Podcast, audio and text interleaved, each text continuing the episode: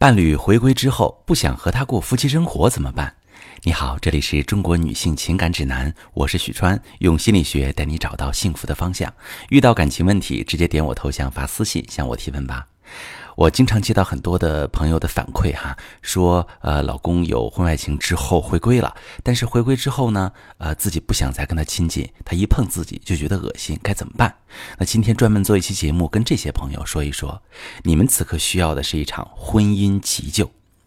当出轨的伴侣回归家庭，你会发现一种矛盾：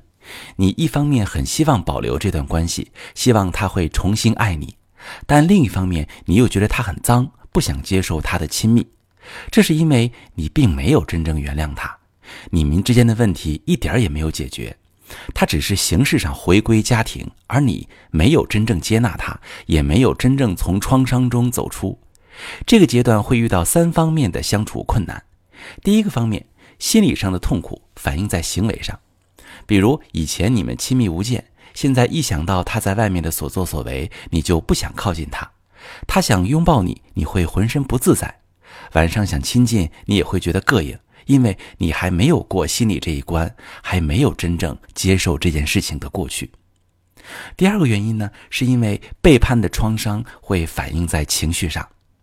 他想和你亲近，被你一直拒绝，可能他会和你聊这件事，然而这个时候你会很容易情绪爆爆发，觉得他出轨的账都没算清楚，他凭什么要求自己呢？那个人到底哪儿比自己强呢？他做了这么多错事儿，难道不会有一点反省吗？这种愤怒跟追责，甚至会成为入侵性的思维，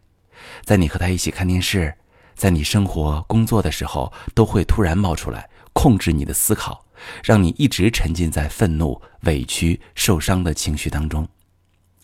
第三种状况就是你们无法重建信任，也就无法接纳。